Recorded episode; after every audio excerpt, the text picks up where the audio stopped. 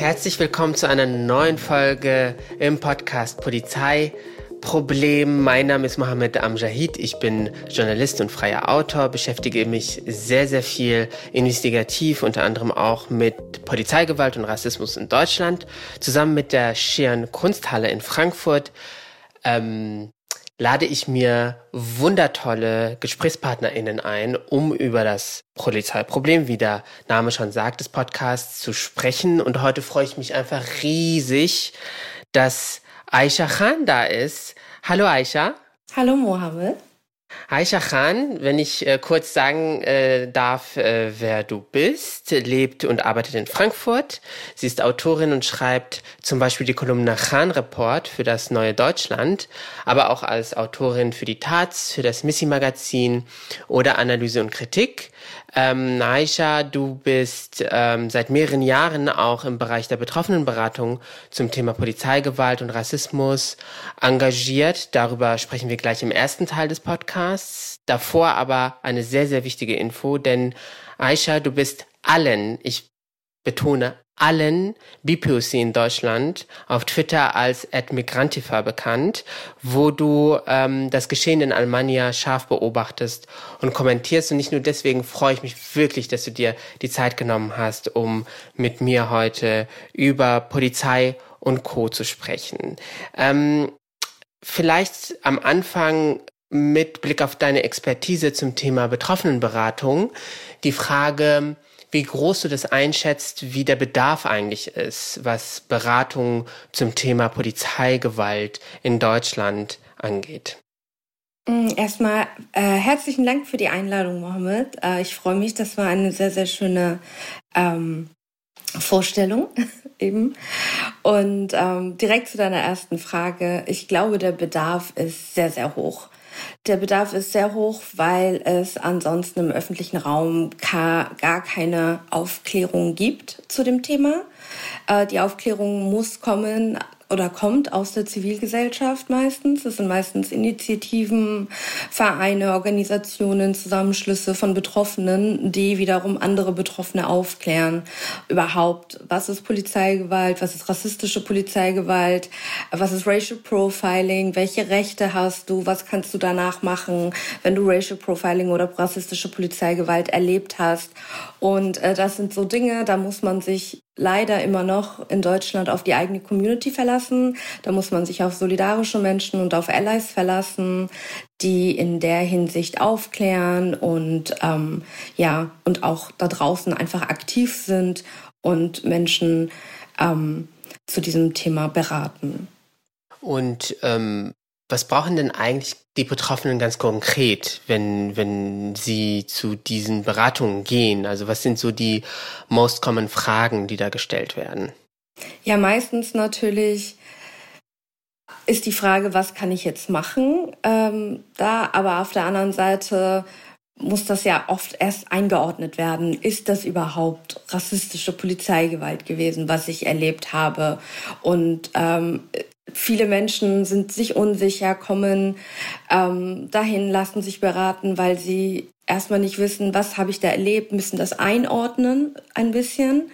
Und ähm, ja, und ich glaube einfach, dass, wie gesagt, weil es keine Aufklärung gibt, weil es Menschen nicht bewusst ist und weil ja auch seitens der Polizei und der Innenministerien immer wieder beteuert wird, es gibt ja gar keine rassistische Polizeigewalt und das ist immer eine Sache des Ermessens und äh, wie Beamtinnen handeln und ähm, dass es den Betroffenen, die selber Gewalt erlebt haben oder selbst auch Zeuginnen geworden sind, also auch ähm, Beratungsstellen und also Informations- und Dokumentations- und Beratungsstellen für Betroffene sind ja auch immer Stellen auch für Zeuginnen, weil auch das natürlich auch immer eine traumatische äh, Erfahrung sein kann, aber auch wichtig ist, das zu dokumentieren, wenn ich so etwas beobachtet habe, wenn die Betroffenen selbst nicht die Ressourcen und die Möglichkeiten haben, dann ist es auch immer wichtig, dass Zeuginnen nach vorne kommen und sagen, ich habe das und das gesehen und beobachtet. Und ähm,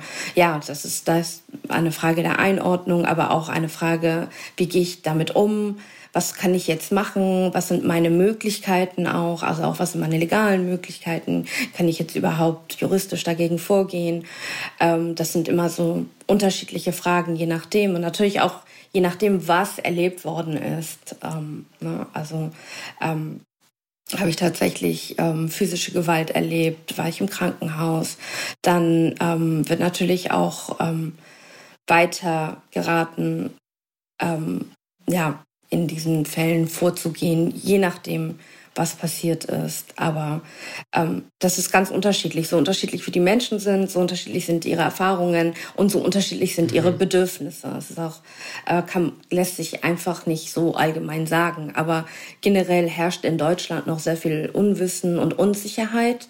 Und ähm, die Menschen die meisten Betroffenen wissen gar nicht, glauben einfach, ja, Polizei hat äh, Hoheit, Polizei hat die Macht und sie darf das machen, sie darf äh, mich jederzeit festhalten, äh, sie darf mich jederzeit kontrollieren, sie darf in meinen Sachen wühlen.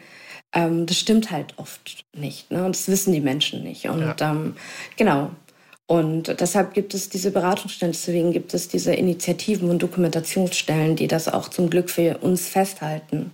Ja, also auch, also frei nach Horst Seehofer, Rassismus ist verboten, deswegen gibt es auch keinen Rassismus. Deswegen äh, ist es, glaube ich, für sehr, sehr viele Menschen überhaupt interessant und wichtig, äh, dieses Basiswissen zu bekommen. Und äh, bei diesen betroffenen Beratungsstellen ähm, gibt es dieses Wissen und gibt es einige Ressourcen, ähm, würdest du sagen, dass diese Infrastruktur ausreichend ist, ähm, um den Bedarf zu decken? Mm, das ist schwierig. Ähm, ich frage mich manchmal, warum ist diese Infrastruktur überhaupt nötig? So, und ähm, dann denke ich, ähm, lieber gibt es die Infrastruktur durch die eigene Community oder durch solidarische Menschen an, statt dass Menschen gezwungen werden, wiederum an andere staatliche Stellen zu gehen, um sich dort eventuell Hilfe, Hilfe, wir wissen, was für eine Art von ja. Hilfe das sein wird, äh, zu bekommen. Ähm, aber äh, nein, glaube ich nicht. Ähm, ich glaube nicht, dass das ausreicht. Ich glaube, wir brauchen da natürlich auch ähm, mehr Ressourcen, also äh, ob es Menschen sind, ob es Geld ist, ähm, ob es Räumlichkeiten sind. Ähm, das wäre natürlich besser, wenn man Menschen besser supporten könnte, unterstützen könnte, ihnen das bieten könnte, was sie brauchen in diesem Moment. Aber wie gesagt, wir sind halt immer von unseren eigenen Netzwerken abhängig. Wir müssen das alles selber schaffen, weil der Staat und die Mehrheitsgesellschaft nicht so viel Interesse daran haben, dass das äh, geschieht. Oder der Polizeiapparat selbst. Also ich war neulich in der schönen Stadt Hamm und hatte da eine Lesung und der Polizeichef der Stadt war im Publikum ein bisschen beleidigt von den Sachen, die ich da berichten konnte aus meinen Recherchen. Und dann hatte er in einem Nebensatz ähm, nochmal argumentiert, dass ja die Polizei auch da ist, wenn die Polizei was im Einzelfall laut seiner Perspektive verbockt. Also dass man dann, wenn es äh, so kommt, dass ein Polizeibeamter äh, jemanden rassistisch beleidigt oder äh, mit Gewalt droht oder anwendet, dass man ja da auch zur Polizei geht, Freund und Helferin. Was äh, find, wie findest du diesen Ansatz zu sagen, ja, die Polizei ist halt auch für sich selbst zuständig? Ja, das dürfte eigentlich nicht sein. Das, das sollte eigentlich äh, nicht sein. Also es sollte, es sollte natürlich äh, unabhängige ähm, Stellen geben, unabhängige, also abgesehen von unabhängige Beratungsstellen sollte es auch unabhängige Untersuchungsstellen ähm, geben, die, dass die Polizei intern selber ermittelt, wenn gegen die Polizei Vorwürfe äh, erhoben werden macht halt gar keinen Sinn. Also es macht ja logisch gar keinen Sinn. Also, wo, also ja, ich, also ich finde gar keine Beispiele dafür, mit was man das vergleichen könnte. Aber ähm, stell dir mal vor, du hast ein Restaurant schlecht gegessen und ähm, ja, und dann weiß ich nicht, dann passiert irgendetwas und dann äh, sagt, äh, hat bestimmt niemand Interesse daran, in diesem Restaurant zu schauen, woran das Problem liegen könnte, wenn du ein Problem irgendwie da hättest. Also es macht gar keinen Sinn. Siehst du, ich finde nicht mal irgendwie ein realistisches Beispiel aus dem Alltag. Und dabei, äh, das Essen aus der Polizeikantine ist ungenießbar, sagen wir mal so, um im Bild zu bleiben. Ich bin überrascht, dass du das überhaupt weißt. Recherche, Recherche, mhm. Recherche.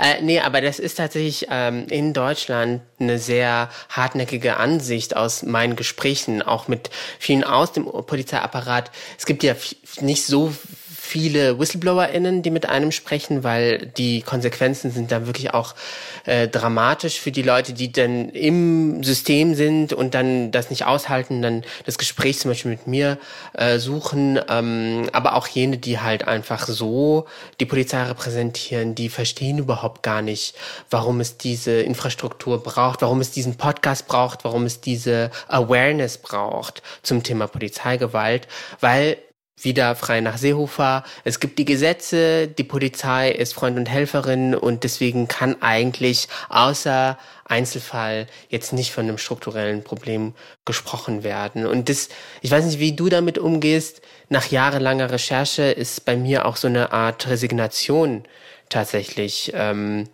ja, da, weil die äh, Erkenntnisse sind da und wir sprechen schon darüber, würde ich sagen, auch im Vergleich zu vor fünf Jahren. Aber es da, wo die Entscheidungen getroffen werden, ändert sich fast gar nichts. Ich weiß nicht, wie du das so erlebst, ähm, diese, dieses Spannungsfeld zwischen Aktivismus, du bist ja auch aktivistisch unterwegs, und was im politischen Raum passiert an konkreten Maßnahmen.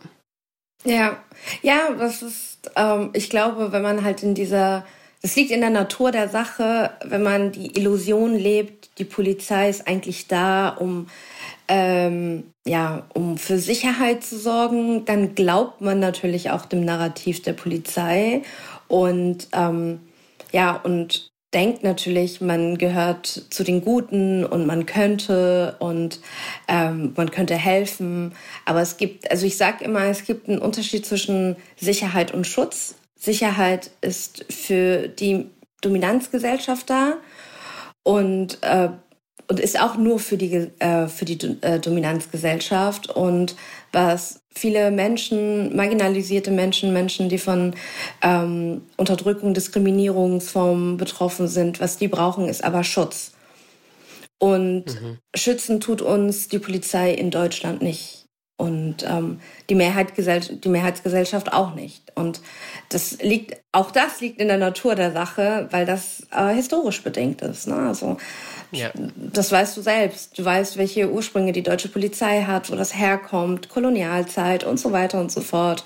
Und was die Aufgabe der, der, der Polizei ist. Und zwar, ähm, ja, die herrschende Klasse zu beschützen. Und dazu gehören wir hier in Deutschland nicht. Und von daher kann, können einzelne Menschen noble Absichten haben. Da kann die, kann die Politik auch noch so beteuern, dass es keinen strukturellen Rassismus in der Politik, äh, in der Polizei gibt. Und auch einzelne Menschen können das beteuern. Aber das ändert ja nichts an den Tatsachen. Das ändert ja nichts daran, was Menschen erleben. Das ändert nichts daran, was wir tagtäglich sehen in ganz Deutschland. Also, Manchmal bin ich so froh, dass wir in dieser Zeit leben, wo alles dokumentierbar ist mit den Handys. Wir würden ja vieles nicht mitbekommen. Es wäre nur noch Hören sagen, aber heutzutage ist es halt so, dass man einfach sein Handy ra rausrücken kann, hochswipen kann einmal und du hast ähm, die Kamera an und kannst das dokumentieren und dann kannst du auch beweisen, ich habe hier und da das und das mit der Polizei erlebt. Ansonsten wäre das ja gar nicht möglich. Ansonsten würden wir ja gar nicht von einem strukturellen Problem sprechen können. Wir können ja von einem strukturellen Problem im Polizeiapparat sprechen, weil wir die Zahlen haben, weil es immer mal wieder, weil es immer mal wieder zu diesen Situationen kommt, dass ähm, das, was nach außen gelangt, dass Menschen auch mal sich trauen, gegen die Polizei vorzugehen, dass da investigiert wird. Sagt man das so? Ja. Ja, okay. Ja, und dass da ermittelt wird, ähm, auch von anderen Stellen aus und dass es, dass es ähm, Bestrebungen gibt von nichtstaatlicher Seite aus, eben zu schauen, was ist da das strukturelle Problem? Wie kann es sein, dass es 2022 dieses Problem gibt, dass Menschen, dass Menschen sagen, das erleben wir immer wieder, das ist immer wieder zu beobachten. Seien es die individuellen Erfahrungen oder seien es die strukturellen Erfahrungen, die Menschen machen mit der Polizei oder seien es die Verfehlungen aus der Polizei, die immer wieder ans Tageslicht kommen. Hier eine Chatgruppe, da eine Einheit. Ähm, also kann, kann uns doch niemand ernsthaft wirklich weismachen wollen, dass es nur Einzelfälle sind. Also wie viele Einzelfälle braucht es, um zu verstehen, dass da eine Struktur, ein System dahinter steckt? Genau, und also ich werde sehr, sehr oft gefragt, ob es schlimmer oder besser wird. Und meine Antwort ist mittlerweile immer, es ist einfach sichtbar geworden. Also genau. zumindest meine Eltern haben auch als sogenannte GastarbeiterInnen sehr viele, sehr unangenehme, gewaltvolle ähm, Begegnungen mit der Polizei gehabt. Damals auch in Frankfurt, in Hessen. Wir kommen ähm, auf den hessischen Case gleich, glaube ich, zu äh, sprechen. Aber das, was sich geändert hat, ist, wie du gerade sehr gut und pointiert ähm, beschrieben hast, dass es eine andere Möglichkeit der Dokumentation mittlerweile gibt, dass es eben auch diese Awareness gibt und dass schnell die Handys gezückt äh, werden und eben auch diese Infrastruktur aktivistisch, aber auch in der Zivilgesellschaft existieren, die halt diese Fälle von Polizeigewalt überhaupt festhalten als Dokumentation und ich bin ja äh, Journalist und es kommt noch dazu, seit einigen wenigen Jahren gibt es auch mehr Sensibilität in einigen Redaktionen, dass da auch das Thema überhaupt äh, eine Rolle spielt. Also ich kann mich noch ähm, an Zeiten erinnern, wo ich äh, empört gefragt worden bin von meinem Vorgesetzten, was ich eigentlich gegen die Polizei habe, weil ich immer mit solchen Geschichten angekommen bin. Und mittlerweile ähm, ist es ein bisschen normalisiert, mit Betonung auf ein bisschen, dass man da auch mit äh, investigativer Recherche überhaupt Recherche oder kritischer Berichterstattung reingeht. Ähm, und ich fand es auch ganz wichtig, ähm, dass du diesen historischen Bogen nochmal geschlagen hast, wie aus einem vermeintlichen Schutz eine Bedrohung Beziehung eigentlich führt. Also mit der, wer wird eigentlich geschützt? Das ist halt auch so eine Frage, die sich viele Menschen aufgrund ihres Privilegs nicht stellen müssen, weil ähm, du halt auch nie von der Polizei angehalten wirst, wenn du halt nicht suspicious aussiehst, was immer das auch bedeuten mag äh, und du dir natürlich da auch keine Sorgen oder Gedanken machen musst. Ähm, ob jetzt äh, zum Beispiel, und da nochmal auf den hessischen Fall in Polizeirevieren rassistische, geschichtsrevisionistische, antisemitische Chats ausgetauscht werden. Und es ist ein ähm, kleiner Zufall, dass vor wenigen Tagen der nächste sogenannte Einzelfall aufgetaucht ist in Frankfurt. Und gleichzeitig habe ich mir gedacht, eigentlich hätten wir an jedem Tag in diesem Jahr, im vergangenen Jahr reden können und es wäre ein Einzelfall in Frankfurt oder Hessen aufgetaucht recently, weil, wie du sagst, es ähm, eine Struktur ist, die dahinter steckt. Und ich habe mit Nebros Duman gesprochen aus ähm, der Hanauer Perspektive im ersten Teil des Podcasts und habe ihr auch die Frage gestellt, was eigentlich falsch in Hessen läuft. Ja, also ich wünschte, ich hätte eine Antwort auf die Frage, ähm, was da falsch läuft, weil wenn man halt ähm, die Antwort hätte, könnte man ja auch was dagegen unternehmen. Ähm, obwohl die einfache Antwort wäre, alles läuft falsch und wir müssen einfach ähm, die Polizei abschaffen und äh, vielleicht äh, was anderes äh, da ähm, etablieren.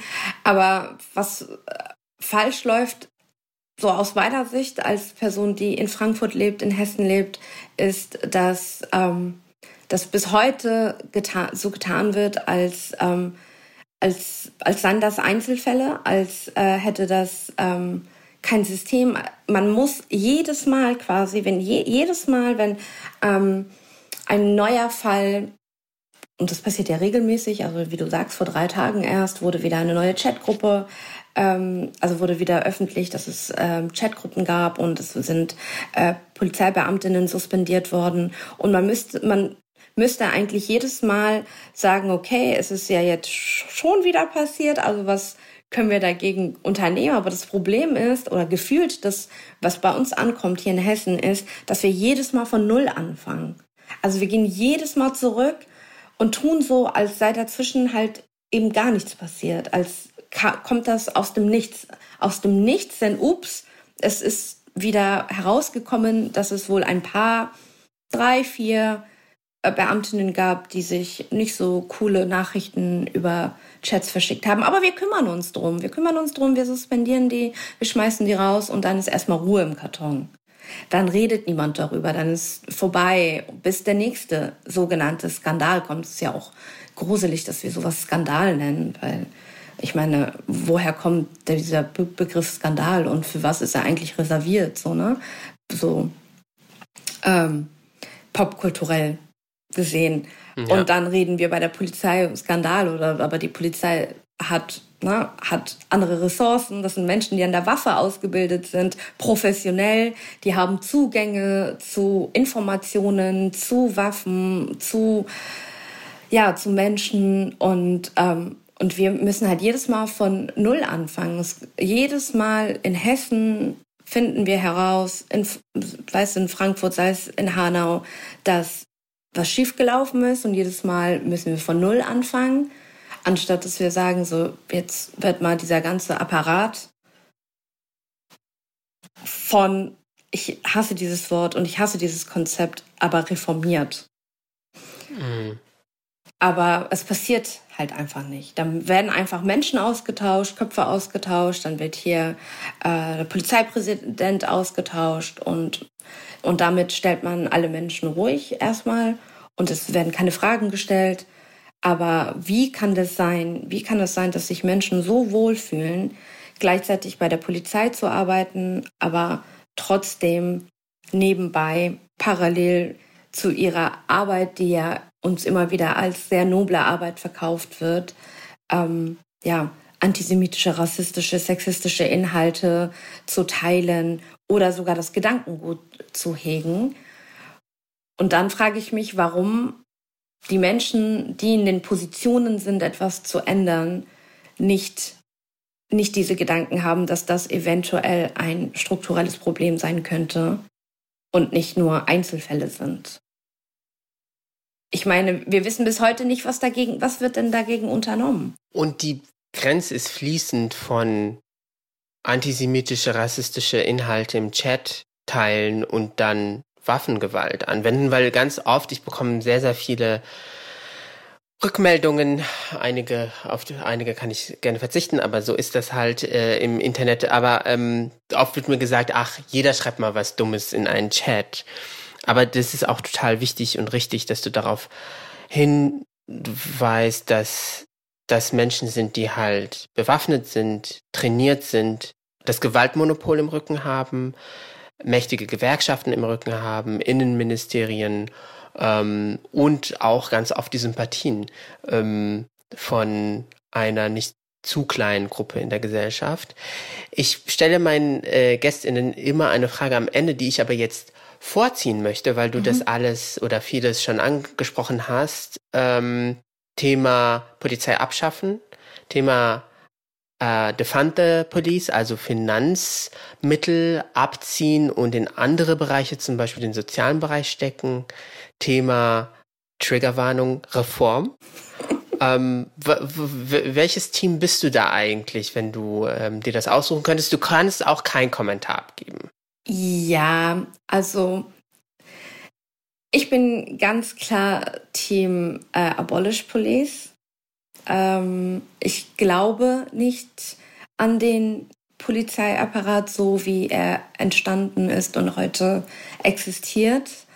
Ähm, ich glaube daran, dass es möglich ist, ähm, dass wir uns auch selber schützen können und sollten.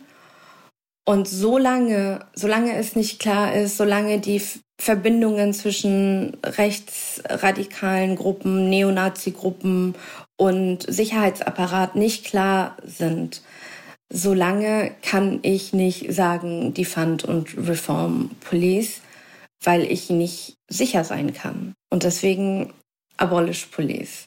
Auf jeden Fall. Ich finde, dass total wichtig, genauso zu formulieren, weil ich ganz oft auf Podien sitze mit sehr bürgerlichen Stimmen, die dann anfangen zu schwitzen, zu sagen, mein Besitz wird dann geklaut. Oder Anarchie. Oder ähm, wie, wie kannst du, also der, die, die Fantasie oder überhaupt die, ähm, die Denkkraft reicht bei vielen Menschen nicht, genau dieses Szenario, man kann es auch Utopie nennen, irgendwie überhaupt sich vorzustellen. Äh, so etabliert und so mächtig ist das Polizeisystem. Deswegen bin ich sehr dankbar, dass du das hier an dieser Stelle auch einfach ähm, sehr klar ausgesprochen hast. Eine ähm, ganz äh, praktische Sache, die ich nochmal reinwerfen wollte, weil wir über Betroffenen äh, äh, Beratungen gesprochen haben. Wenn Sie, wenn ihr von Polizeigewalt betroffen seid, äh, schaut ins Netz. Es gibt lokale aktivistische, migrantische Gruppen, die Unterstützung leisten können. Es gibt zum Beispiel aber auch aus der Zivilgesellschaft viele Initiativen und Vereine.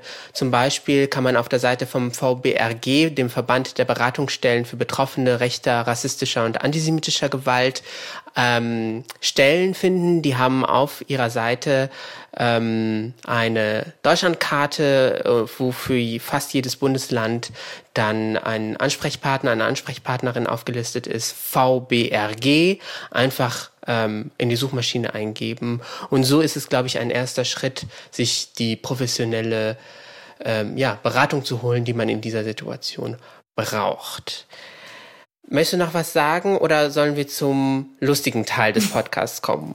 ja, ich, ich würde noch mal ergänzend dazu sagen, natürlich die Beratungsstellen äh, im, im Verband ähm, zu nennen ist wichtig, genauso wie es wichtig ist, die ganzen zivilgesellschaftlichen Initiativen wie zum Beispiel Copwatch oder Cop Berlin in Berlin zu nennen, ähm, die da seit Jahren, Jahrzehnten ähm, sehr viel Arbeit machen, dokumentieren, ähm, beraten, aber auch, ähm, auch informieren und uns auf den aktuellen Stand halten, damit wir nicht vergessen, damit es nicht untergeht, dass, ähm, dass rassistische Polizeigewalt auch in Deutschland äh, tagtäglich geschieht.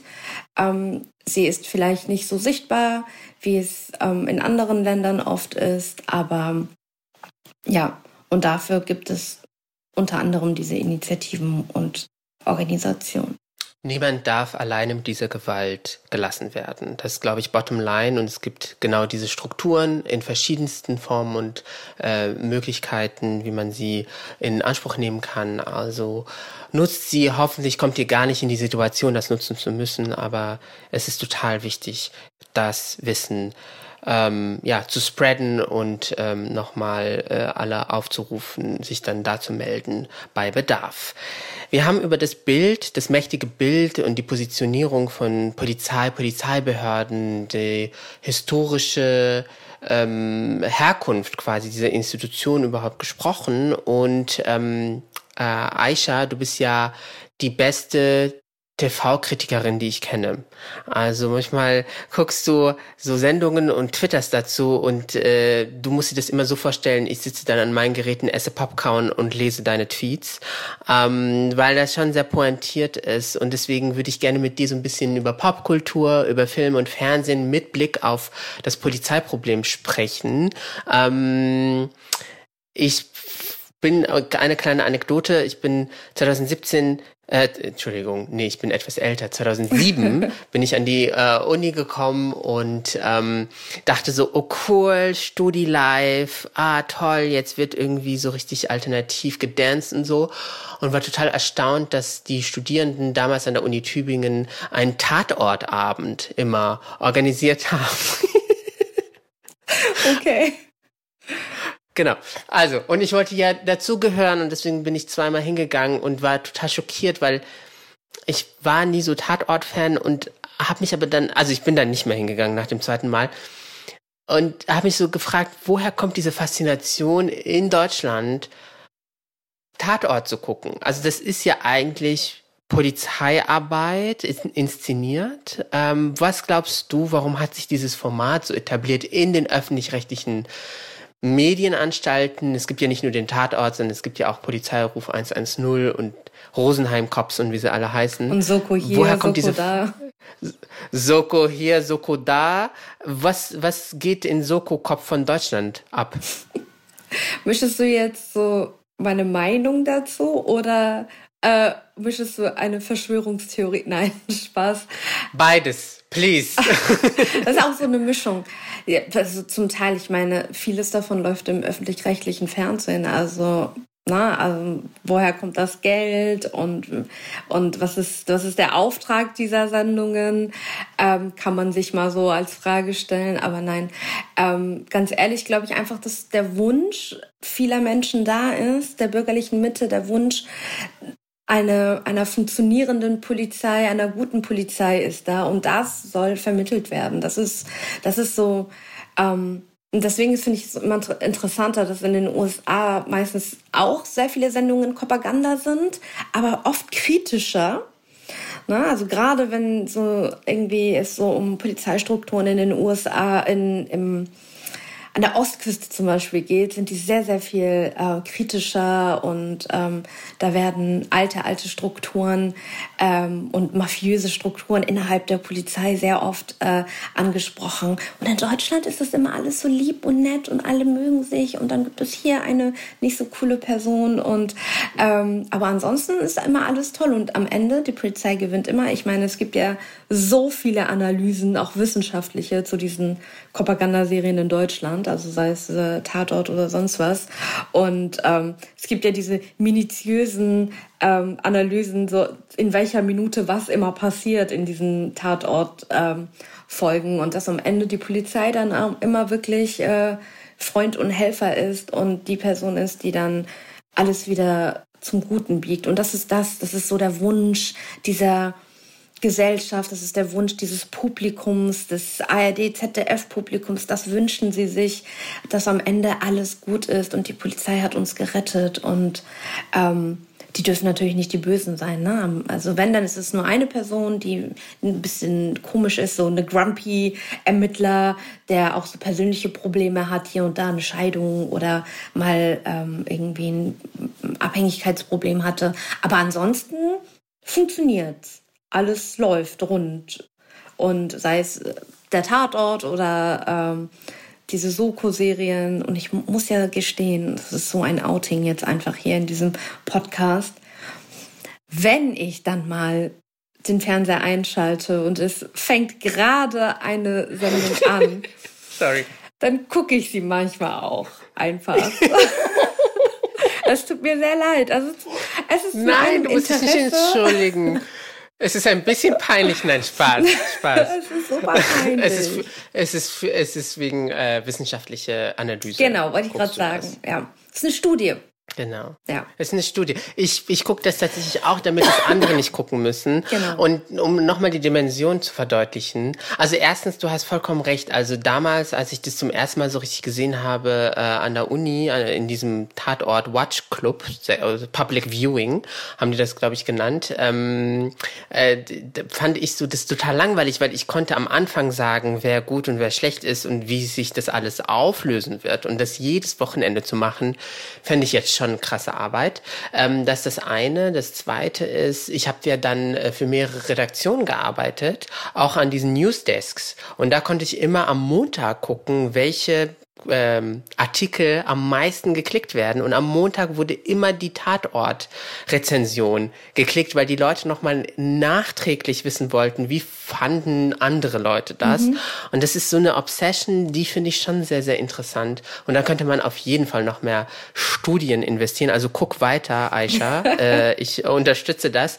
Lass uns auch über andere Formate sprechen. Du hast schon USA angesprochen und ich habe in einige Folgen von Brooklyn 99 geschaut. Ähm, da fand ich es, das ist eine äh, Sitcom, für alle, die das nicht kennen, die kommt aus den USA, seit Jahren auch ein Hit, überall ähm, auf jedem Flecken dieser Erde gucken das, glaube ich, Leute.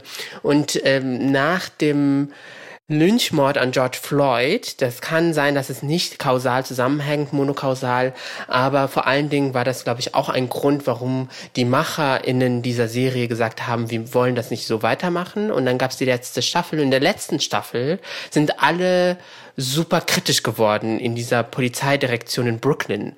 Ähm, die eine ist aus der Polizei ausgetreten, weil sie kann das nicht mehr mitmachen, aber war dann immer noch mit dabei und hat dann immer noch irgendwie. jetzt gerade alles für mich. Oh Gott, du hast Nein, es noch nicht geguckt. Ich habe die letzte Staffel tatsächlich noch nicht geguckt, aber es ist äh, äh, eine Studie wert.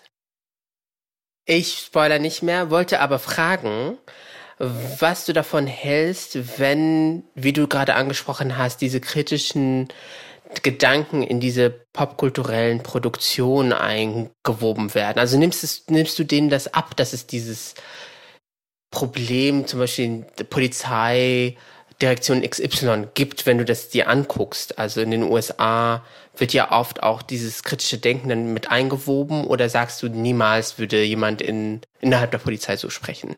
Mm, tatsächlich glaube ich das nicht. In der, in der Polizei in, in den USA, das ist ja noch ein spezieller Fall, weil das ja eine ganz andere Struktur dort ist. Das heißt, die Ausbildung zu Polizeibeamten ist auch nochmal anders und ähm, der Background vieler Polizeibeamten ist, und die Motivation, äh, aus der sie heraus zur Polizei gehen, ist auch oft eine andere als hier in Deutschland.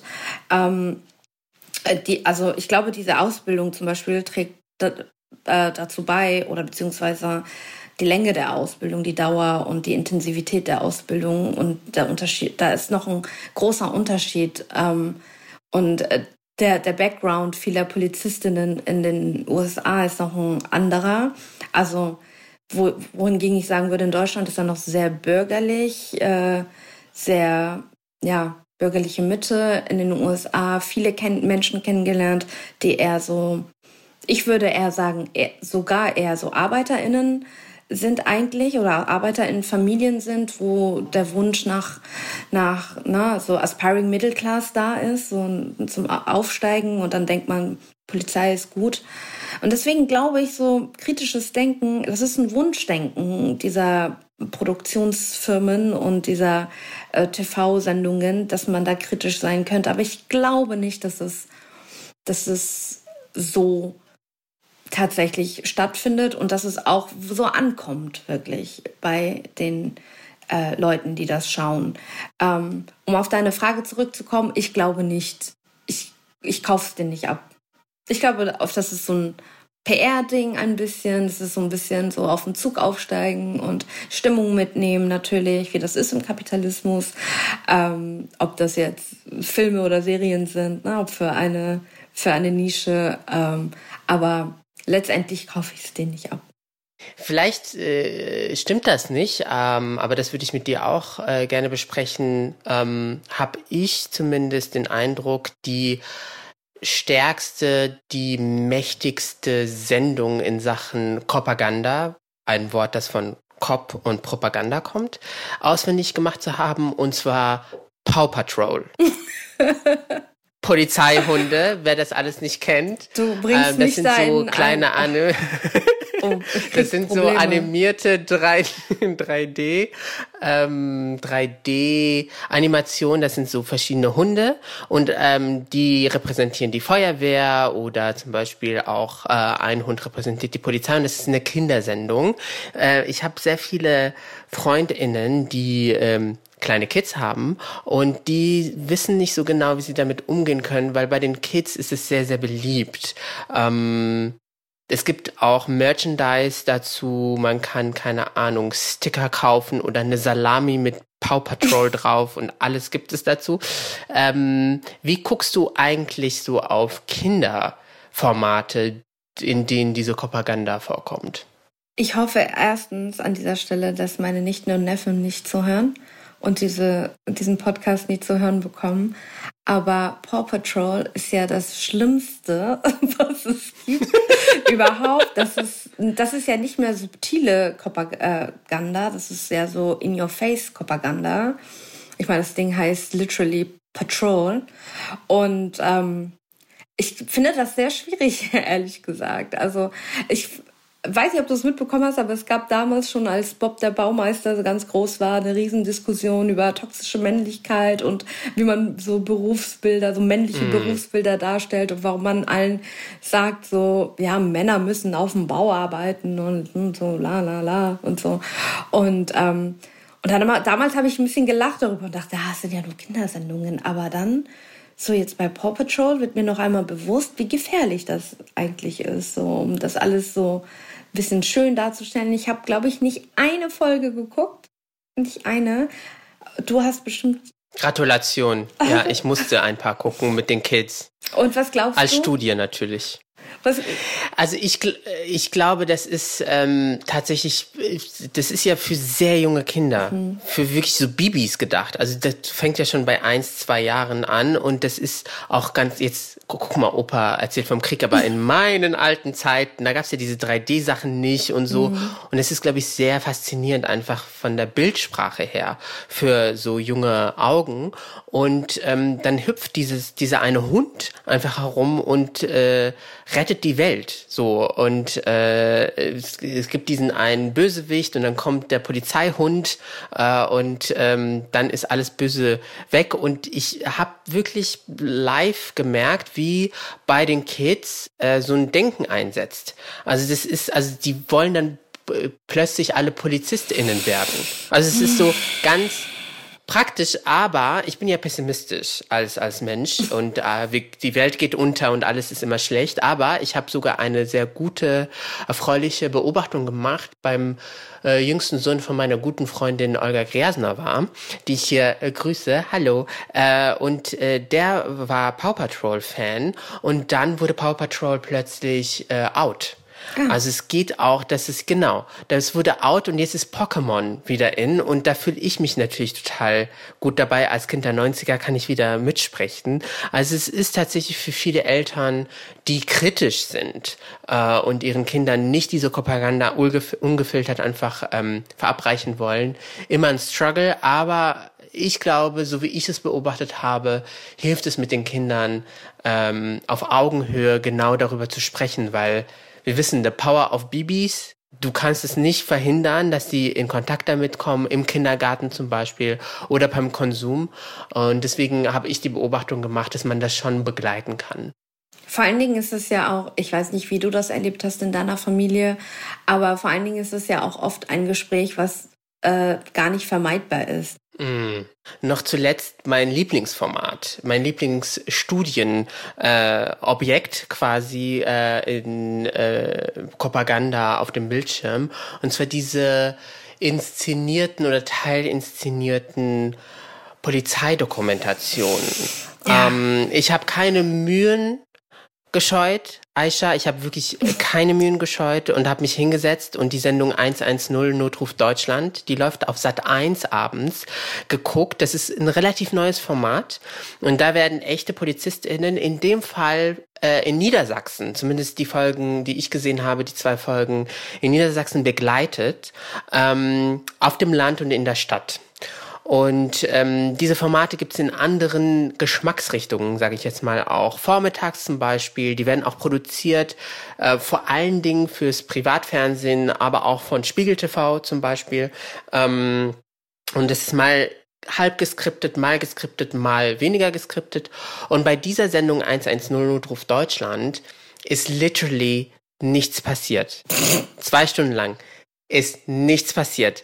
Die Fälle gingen von kleines Glutnest in einem Wald äh, bis hin zu jemand wurde racial profiled, er hat aber nichts gemacht und musste dann wieder ja freigelassen werden. Also das nichts anderes ist passiert. Ähm, und ich fand das ganz interessant in diesem Format.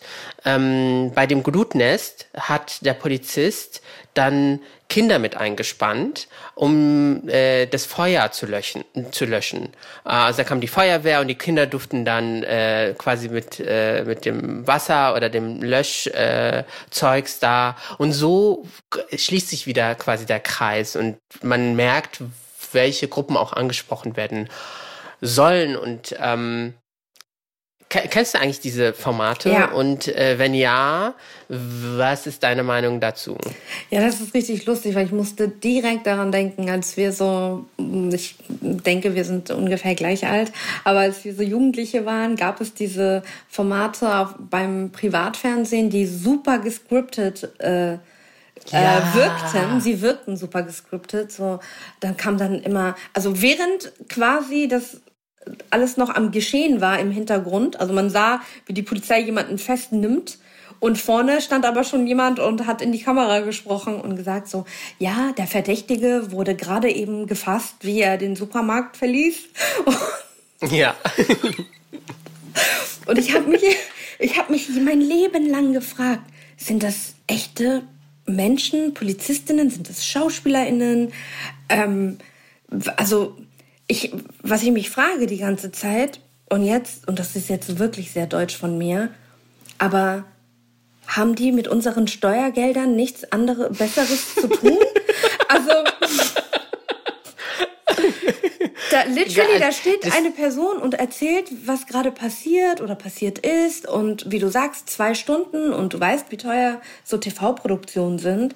Und ich frage ja. mich, und wer da alles involviert ist und wie viele Menschen es braucht und bla bla bla. Und ich frage mich so, aber der Polizist wird doch von uns bezahlt. Also, warum lassen wir das eigentlich geschehen? Warum haben wir nicht schon längst irgendwie eine Petition oder sowas eingereicht bei den Innenministerien? So Ein Demo bei RTL. Stopp! Stopp mit diesen scripted Polizeisendungen. Es reicht.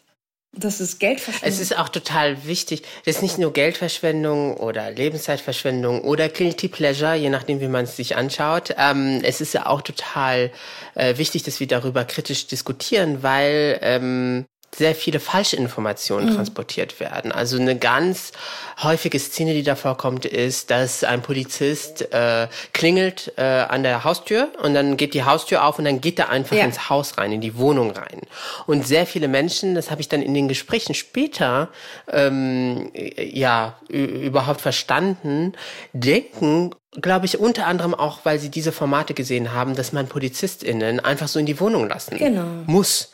Und das stimmt einfach nicht. Und deswegen ist es total wichtig, auch über diese popkulturellen Produktionen zu sprechen, die einfach Millionen von Menschen erreichen. Egal, ob sie jetzt geskriptet sind und halt total gaga sind, was ich bei den geskripteten Formaten auch total lustig finde und peinlich sind diese Möchtegern Bullen, sage ich jetzt mal. Also diese Detektive, die dann so mit ah, Polizei, ja, ja. kennst du, kennst ja. du so aus den 90er, ja. 2000ern, die so mit Polizeimethoden so dann auch so ermitteln. Und ich denke so, wie kann, wie ist es jetzt erlaubt, dass du das Handy oder das Telefon von dieser Person abhörst? Das ist nicht erlaubt. Mhm. Du kannst auch nicht einfach so eine versteckte Kamera in irgendeinem Raum oder Büro oder so installieren. Und so verschwimmen auch, ich bin ja kein Jurist, aber so verschwimmen auch die juristischen Grenzen, was man eigentlich überhaupt darf auf Papier in diesem Land und was Voll. nicht. Deswegen ist es total wichtig, nochmal diese Formate kritisch zu beobachten und auch den äh, Sendern zum Beispiel oder den Produktionsfirmen Feedback zu geben, mhm. äh, wenn man äh, das beobachtet und sagt, so, abgesehen davon, dass das ein bisschen langweilig ist, wenn jetzt eine halbe Stunde Harry, der Polizist, irgendwo in Niedersachsen im Wald äh, eine kleine Glut äh, löschen muss, ist es halt vielleicht auch nicht so akkurat, wie es dargestellt ja. worden ist. Ja, das ist mir tatsächlich sehr häufig aufgefallen, in, also sei es Serien oder diese Formate, diese äh, Halb-Reality-Show-Formate. Ähm, und äh, am meisten geschockt hat mich, wie oft immer das äh, Wort oder der Begriff ähm, Beamtenbeleidigung gefallen ist ja. in diesen Sendungen. Mhm. Bis, dass es Leute in meinem Alter noch gibt, die glauben, dass es so etwas wie Beamtenbeleidigung gibt. Also, dass man Beamtinnen beleidigen könnte und dass man dann, dann so erwachsenen Menschen erstmal sagen muss, nee, also das wird uns zwar so beigebracht und da hat auch, da haben auch, äh, ja, solche Sendungen dazu beigetragen, dass uns das beigebracht worden ist, aber es stimmt halt einfach nicht. Und wie du sagst, da ist so viel Missinformation und viel äh, Falschinformation in diesen Sendungen auch oft dabei. Auch sehr oft, was ich immer gruselig fand, waren da auch mal sehr, sehr junge Menschen, also sehr junge Schauspieler, so an der Grenze zum Erwachsensein, wo man nicht genau wusste, mhm. ist es jetzt noch eine jugendliche Person oder eine erwachsene Person, die dann aber behandelt wird wie eine erwachsene Person, was dann wiederum für viele junge Menschen, ähm, ja, diese, diese, also sie, wie du sagst, sie kennen ihre Rechte nicht. Sie wissen nicht, was darf überhaupt äh, die Polizei mit mir machen. Das, ähm, wenn ich jetzt noch mal ganz kurz erzählen kann, als wir die sogenannten äh, Ausschreitungen in Frankfurt hatten am Opernplatz vorletztes Jahr im Sommer, im ersten Pandemiesommer ähm, und dann es ähm, ein Betretungsverbot gab und viel Polizei da war wurden sehr, sehr viele junge Menschen, Jugendliche, zum Teil Minderjährige, von Polizei, von Polizistinnen festgehalten und kontrolliert. Und viele mhm. haben es über sich ergehen lassen, weil sie es halt nicht besser wissen. Weil sie mhm. glauben, sie müssen, wenn sie von der Polizei angehalten, angesprochen werden, sie müssen sie in ihre Tasche gucken lassen, sie müssen sich festhalten lassen, sie müssen ihre Daten ähm, da durchgeben. Aber da waren zum Teil Minderjährige, junge Menschen, 12, mhm. 13-jährige Menschen. Und ähm, die werden dann natürlich A, zum Teil äh, natürlich geracial profiled, aber sie werden auch behandelt wie Erwachsene und sie glauben, sie müssen das mit sich machen lassen. Deswegen das Mindeste, was wir machen können, ist das alles kritisch zu begleiten und die Informationen quasi weiterzugeben, Netzwerke zu aktivieren. Und deswegen Aisha, bin ich so, so happy, dass wir heute hier sprechen konnten, ähm, dass du dein Wissen, deine Perspektive geteilt hast, dass du dir die Zeit genommen hast. Ich glaube, wir haben heute niemanden beleidigt. Also ich glaube, wir sind safe. Wir waren richtig cute. Vielen Dank, ich freue mich sehr. Ich freue mich auch. Vielen Dank für die Einladung. Danke dir, dass du die Zeit genommen hast. Bis ganz bald, Aisha. Bis bald. Und für alle anderen, die jetzt zuhören, danke Ihnen auch für Ihre Zeit. Danke, dass Sie eingeschaltet haben, dass Sie kritisch bleiben und dass Sie hoffentlich bei der nächsten Folge des Podcasts Polizeiprobleme auch dabei sind. Ähm, mein Name ist Mohammed Amjahid. Im Namen der Schirn sage ich bis zum nächsten Mal. Tschüss.